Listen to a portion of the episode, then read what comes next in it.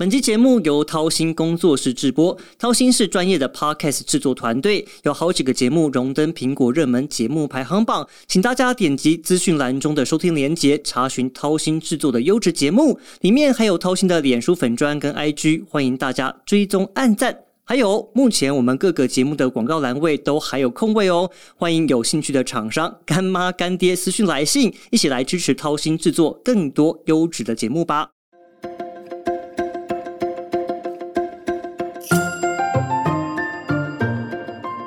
大家好，我是向正维，欢迎再次加入军事相对论。每过一段时间呢，我就会再制作跟乌克兰相关的主题，呼吁大家来关注乌克兰的新闻。那乌俄战争走到现在，除了在战场上的交锋之外，其实我们也发现有越来越多的人道危机。例如，就在前几周，那乌克兰南部赫尔松州由俄军占领的新卡夫卡市的水坝。爆炸溃堤，这个水坝溃堤之后呢，导致下游水位急速的升高。我们很难过的听到了，包括动物园的动物，因为它来不及逃，就直接被淹死，还有造成了四万多人无家可归，被迫离开家园。那也听到了一些死伤的一些情况。到底是谁做的？乌俄双方都互相指责，但是不论如何，百姓的生活肯定是雪上加霜了。那包括食物啊、医疗啊、物资啊，都陷入了一个短缺的一个窘境。前一阵子呢，其实我们台湾有一个医疗团队，是由马偕医院所组成的团队去了乌克兰，那也成了开战之后第一个进入乌克兰的台湾义诊团。我的同事他是消失的国界资深记者陈嘉文，他当时也跟团进入了乌克兰，看到了战争下更多不同的一些民生的面相。今天就请嘉文来跟我们聊聊。Hello，嘉文。嗨，向志伟。好，我们听到一个非常清脆而且非常悦耳的一个声音哦。嘉文本身非常活跃，那他在这趟的行程当中，他也看到了非常多东西。但是我想要先聊一聊啦，你去之前家人有没有反对啊？其实我不敢先说，哎，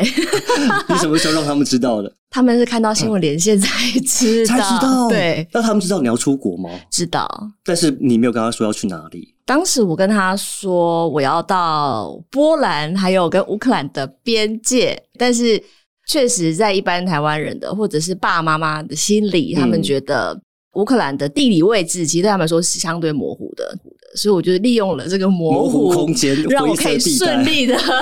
出去这一趟采访。所以他们一直看到电视连线之后，才发现原来你人在乌克兰境内。天啊，他没有气炸打电话过来关心吗？回来之后当然也跪了一下算盘，但听说那个我们的摄影记者。他的爸妈也是在看到连线之后，才跟他们讲说你死定了。Oh my god！回来就知道了。对，因为完全可以想象，我当时在进去之前，我也是跟我太太经过了好一番的波折啊，最后才说服他。但 anyway，就是你在里面的时候，我相信他们应该很紧张。那你有没有做些什么事情让他们比较放松，或是更相信你们在里面是安全的这样子？哦，我觉得那个时候每一天的连线倒是给在台湾担心的朋友跟家人是一个蛮好的定心丸，就是哦，今天诶有新的东西哦，看起来人也是长得白白胖胖，OK 的，对，看起来也是很健康，没有问题的。对对对，因为我记得你好像也在呃有些街道上面有些连线嘛。对，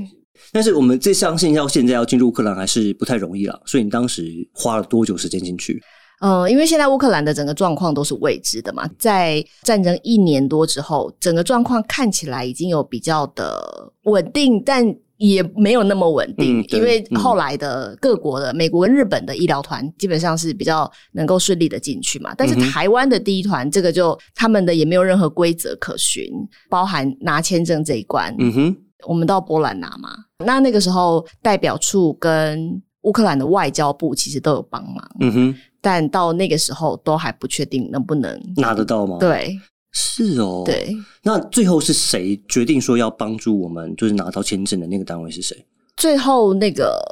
乌克兰驻波兰的大使馆，他是拿到了外交部的公文，就说哦，这一团的台湾的医疗团，请你协助，他才愿意让我们在当天只等了大概就是一整天的等签证。对，跟很多人来讲，其实那已经算快了。对，对，因为我知道很多人在当地是直接被挡在那个栅栏外面。因为我当时拿到签证时间大概是两个多小时拿到，不过那是因为我们在前置有一些对。特殊作业工作，所以哇，还是没想到还要花这么久的时间才进得去。嗯，而且我们那时候不确定说到底能不能拿到，我们就直接拿一张椅子就坐在那个 office 的那个门口，然后就一直这样这样看着看着，最后还有帮我们赶出来。OK，那你当时是怎么进去？就是你的交通工具是什么？乌克兰那边的医院是帮我们准备了一辆小巴，把所有人塞在嗯塞在小巴里面，就一样是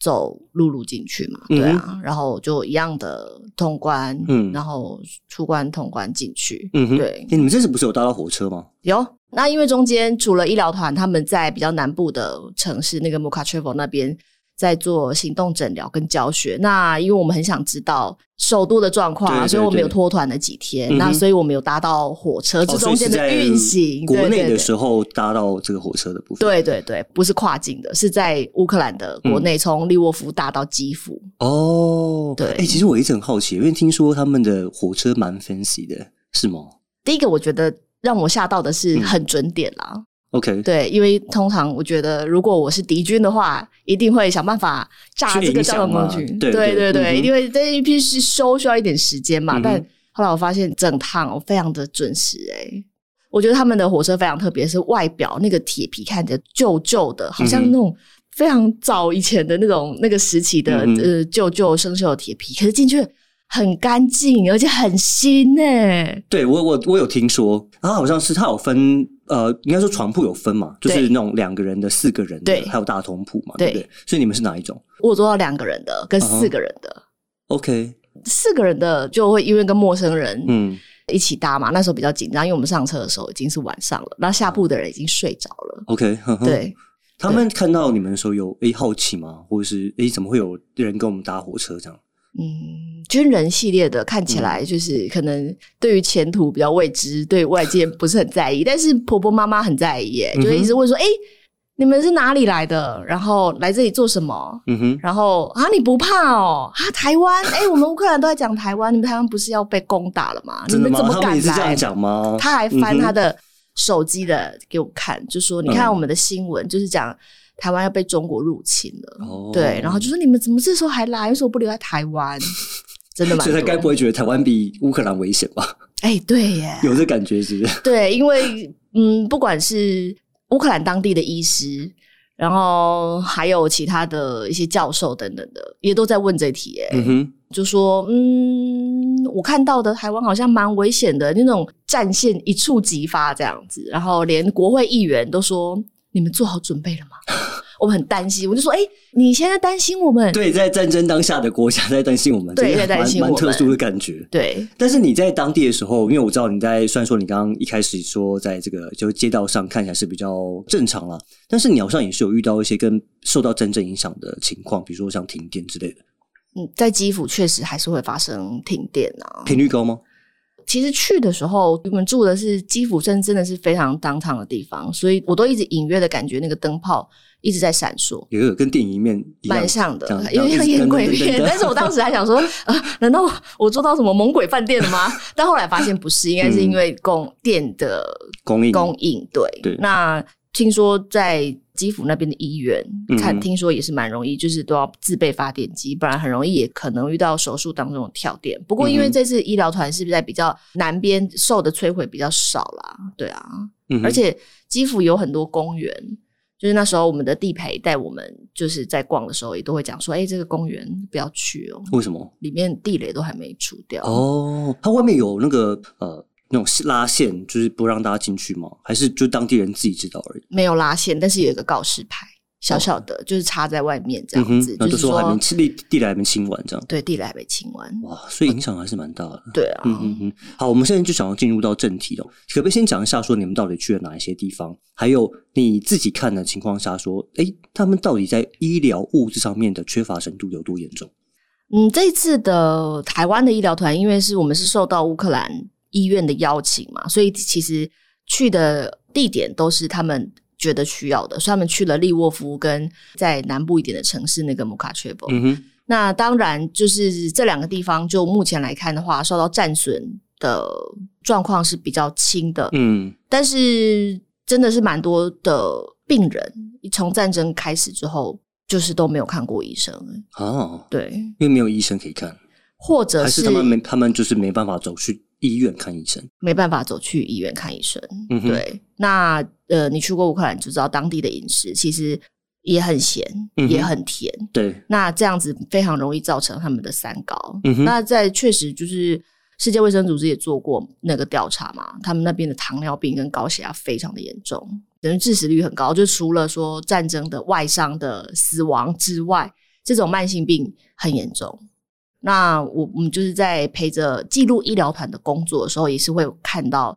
当地民众就是可能来求诊的状况。嗯嗯，诶所以我们这次台湾区的医疗团的主要工作是外科吗？还是内科？还是他们的科别是什么？有整形外科，然后耳鼻喉科、嗯急诊这些，其实基本上都是他们现在最需要的嘛。整形外科是因为战后那个，比如说颜面受伤或者身体受伤的部分吗？但基本上能够处理的，就是外科、内科、哦内科对，嗯然后还有耳鼻喉科，所以是蛮细蛮细的，对。嗯，耳鼻喉科是因为还有加医，呃，因为身呃，比如说比较简单的，比如说感冒或者是你刚刚提到那三高这些问题的部分吗？没有，基本上耳鼻喉科的医师是可以指导的。呃，光是台湾的耳鼻喉科在那边开刀的台数其实蛮多的，啊，是哦，嗯，包含包含像是扁桃腺嗯什么的，他们到后来的时候法规有一点松绑，之前是不确实是不行的。嗯哼，对，就外国医师在当地知道，因为很怕有后续的，医疗纠纷嘛，对对，嗯一开始是不行。那确实在战后，泽伦斯基有放宽了这样子的规定，不然的话，医疗团基本上真的是只能看，就是哦看看你的状况，开给你药，是完全没有办法知道。哦，这样子，，对，然后会需要整形外科，这个嗯也是他们乌克兰的医院提出来的。我后来觉得这这一点蛮有趣，因为有很多的，比如说肿瘤什么的，它可能是长在脸上，哦那嗯其实很靠近颜面神经，所以一般的外科不太敢去动这个刀，因为如果是手跟脚那种是比较。不太会影响到，可是动到颜面神经的时候，可能会造成他的麻痹，或者是没有什么感觉这样子。嗯哼，那乌克兰其实一直都有很不错的整形外科，可是整形外科在战争之前，通通去做国际团的跟那种富人团的整形嘛美容 对，所以基本上他们的公立医院里面不太会有整形外科。哦，原来是这样。那你这一看，比如说在缺乏的部分，比如说医生有缺吗？医生有缺，嗯为什么？像我们遇到的蛮多的医生，他的同学、同事多多少少都会被 Q 到要去前线。但是医生他不能说他因为医疗的关系是可以留在比如说后方去做医治吗？还是他们没有办法还是会被征召？没有办法，嗯我唯一知道有一个医生有被 Q 到，但他可以免招的原因是因为他有七个小孩。那药品的部分呢？药品基本上我觉得跟开战的时候不太一样，因为美国、欧洲跟日本其他的那些主要国家其实捐了蛮多的药品，嗯哼，当然就是包含也比较昂贵的药品，可能是心脏或者是其他的一些比较通常如果自费来讲会比较贵的药，他们都收到蛮多的。所以药品上基本上是没有缺，我觉得硬体上面不太有缺，但是是在发送，比如说全国分配的问题上可能会比较大。对，嗯，一个是发送，一个是医生的不足嘛。嗯，对啊，因为毕竟总是需要有医师来诊断跟开药，所以等于是说硬体包含是什么病床啦，那些呃维生的系统那些，基本上各国真的送蛮多的。OK，这次进去大概两个礼拜，对，对不对？两个礼拜，我们毕竟停留时间很有限，所以你觉得我们在这一趟的过程当中，我们的医疗团能够留下来什么给他们？我觉得这一次台湾的这个医疗团做的蛮特别的地方，因为嗯就是那种 mobile clinic，大家都很会去做，就是嗯这一次派了这么多十几位医师啊，其实有一部分的就是要在帮忙教学，他们去当地的医学院去教怎么样来做这个超音波的怎么讲实做。哦，当地没有吗？当地呢就是他们对于这个部分是不够的吗？嗯，就是如果一般的，比如说在开刀房或者是妇产科的那种大型的那种超音波，他们有一部分的医生会用。可是怎么样去做实际的，就是可以移动？因为超音波现在的技术的发展，它已经变得很小了。嗯这次台湾医生还自己带台，就是像 iPad 一样大小的，是哦对，真的可以这么小哇嗯。哼当然它解析度没有很够，可是如果比如说你在战地或者是路上突然遇到有一个人路倒了，你要紧急的判断他是不是有内出血或者是什么样的，那个就够了。嗯哼哼，对，就不用像那个电影里面还有一大台机器推来推去，不用不都不用，它可以放在女生的包背包里面就可以，就可以带着走了。哦，对，哇所以导致说他们的很多医学生或者是住院医师其实不太懂，因为他们只是觉得说啊，那就某一些科会用的啊，我们也不一定要学。嗯哼，对，所以但是后来到发现说，超音波对于初步的急诊，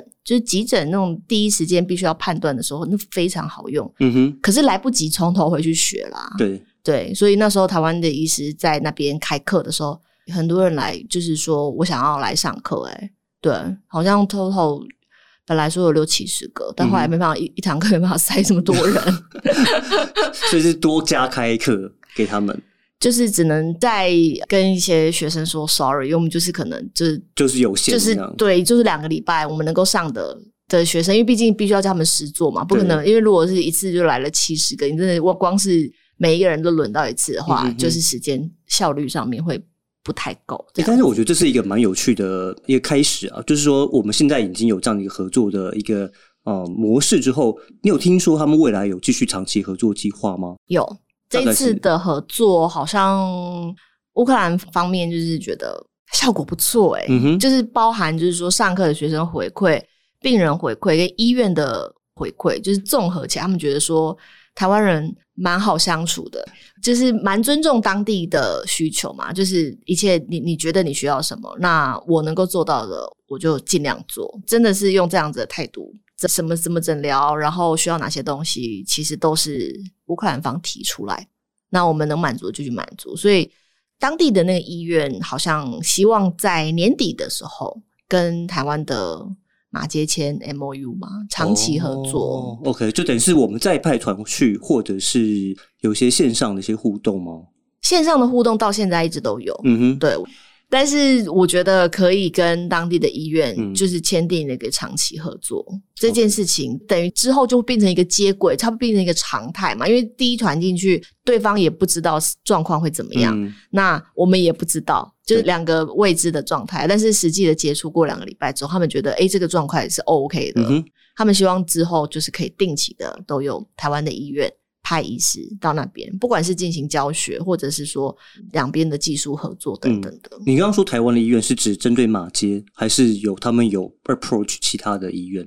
目前是马街，因为是医院对医院嘛。嗯那如果他要再升高到，比如说他们的卫生单位跟我们的卫福部这样子的，目前是好像还没有到这个地步。对，哦但是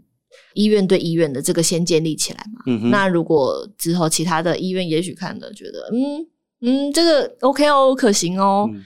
那再继续升高，或者是说医院的一个 team，对不对？对啊，就可以再扩大。诶，但是我我蛮好奇，你在医院的时候，你有接触到伤兵吗？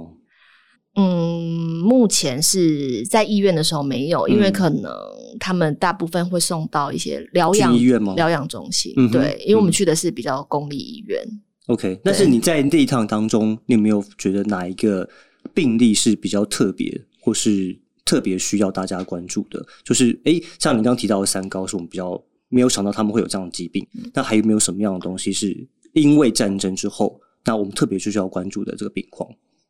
我觉得恐慌症诶、嗯哼，嗯，因为确实问了当地的医师，他们接触到蛮多的 case，包含像是难民或者是上过战场的。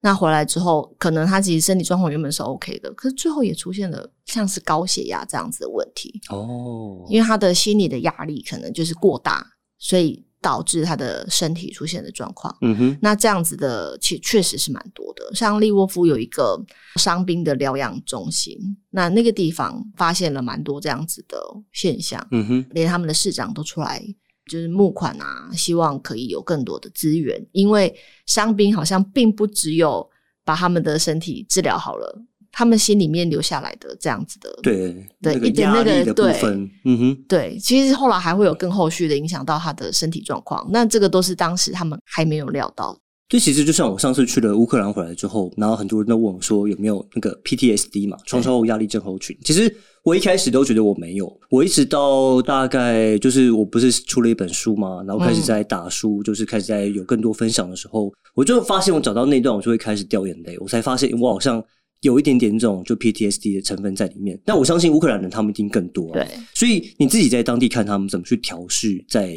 面对压力、面对 PTSD 的这种心情上的一些部分。当然新闻每一天的这样子轮播，跟手机这样不断推送，甚至有每个人的家人朋友都在可能在前线，或者是可能就是伤亡。可是我觉得一年之后，他们有调整出了蛮多自己的想办法，先让自己看起来一切都很 OK。这个我觉得是一个蛮特别的。你说至少外表看起来是可以外表看起来是 OK，他们怎么做？就像我们一般想象中的这个乌克兰的女生，那嗯永远都是漂漂亮亮的。对，哎，在基辅真的每个人都漂漂亮亮的。嗯，对，看起来不像在战争下的情况。进去之前，我幻想说，就是战争这么久了，就是近代一个最长的。呃，我们所知高知名度的的战争，那我嗯我以为里面的气氛会是灰色的，是抑郁的，结果没有想到不是、欸，其实蛮彩色的，对，嗯就是很像一个正常的国家的都市的一个繁华生活，嗯夜生活也是继续啊，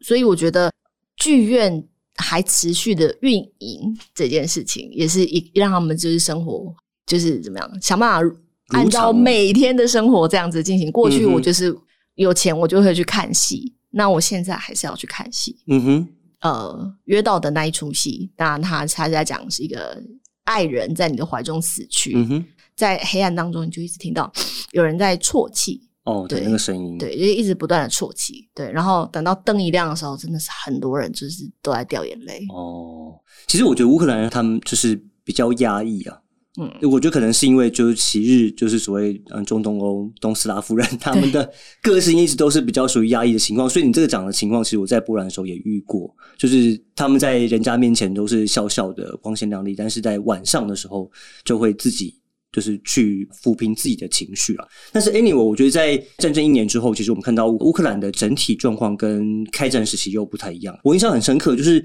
好几个看到的场景，就是曾经被炸过或是被飞弹攻击过的大楼，诶，好像它瞬间就恢复到正常了，是不是？对，对你，你看到什么什么样的情况？那时候我们有到了布查，那时候就是哦大屠杀大屠杀嗯那一条路，嗯对，然后包含那个监视器啊，全部都拍下来，俄军的坦克开上去嘛，嗯所以那一条最知名的大屠杀的街道，哎，现在已经整理的差不多了。哎，你当时走在上面没有怕怕的吗？就觉得哎，这边曾经发生什么惨绝人寰有啊，那个台湾队的好朋友带我们走的时候，他说：“哎、你看这里房子，嗯那时候被炸哎、那时候就是就是，我们就我们会拿前后对比图，对我，们就是想说对比一下来看看，哇，就是这里。但是现在它整个重建起来，好像一个欧洲的漂亮的新的新的都市，新的社区，遛狗的啦，推娃娃车的啦，走在上面，跟等于说一年前的样子，嗯哼，真是鸡皮疙瘩、欸，就想说哦，已经整个重建好了。不过当然，这个是首都嘛，首都当然就是各国的元首很常常到访的地方，他们也都会带他们去看这个布查大屠杀后续的重建，就说这是展现自己的必胜的意志，就是你打了，我们就是会把它盖起来。可是，在前线，我觉得问到了蛮多的国会议员，他们都很担心，其实就是除雷这件事情。哦，对，这件事情没有做完，那重建永远不可能开始嘛。因为可能在重建过程当中还是会有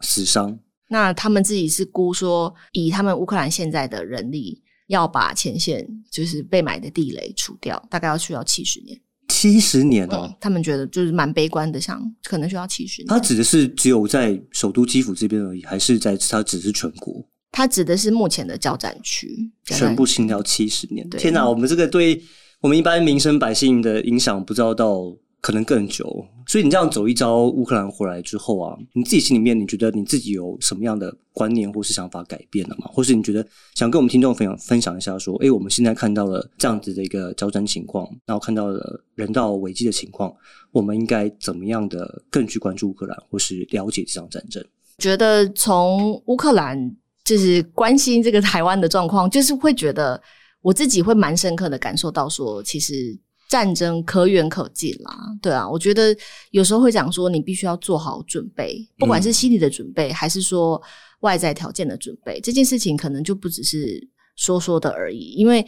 呃确实，在乌克兰有一部分的民众，他们蛮常反思说，其实战争一开始之前，我们都以为不会开始嘛，嗯，所以我自己都没有准备啊，我可能就是也开开心心的过啊。但是等到战争开始之后，他们出现了蛮多措手不及的状况。嗯对啊，可是我觉得就走过这一趟乌克兰之后，我自己的心理的状态，我会觉得不管发不发生，就是必须要要做好准备，不会再突然有一天才就觉得说哇怎么会这样，等于重演了乌克兰这样子的状况。那他们也很多人其实对台湾的人也是送出了很多的关心，也是一直不断喊话说你们一定要就是 get ready，对不对？要做好准备，对你必须要做好准备，不管发生与不发生，你都应该要准备。对，好，这其实也是我们节目一直想要跟大家说的了，就是我们从乌克兰的状况，包括嘉文，其实包括我自己在内，我们都希望说，我们现在不是要恐吓大家说，哎，明天阿贡就要打台湾，然后我们好像就要股市就要崩盘了，怎么样？其实并不是这样，而是说我们要随时最可能的情况有个心理准备，或至少知道说，哎，如果发生的时候，我们可以怎么做。到时候如果真的事情发生，我们才不会措手不及，或者是不知道该怎么应付。好，今天非常谢谢嘉文来给我们精彩的分享，我们也希望大家能够持续关注，包括乌克兰现在所发生的情况，还有更多的人道的情况。那也包括我们之前提到了，呃，乌克兰台湾队他们持续在捐赠一些物资。那如果大家有兴趣的话呢，也能够透过这些机构来关注跟了解乌克兰他们所需要的东西。好，今天再次谢谢嘉文来跟我们分享，我们节目就先到这边，我们下一周再见，拜拜。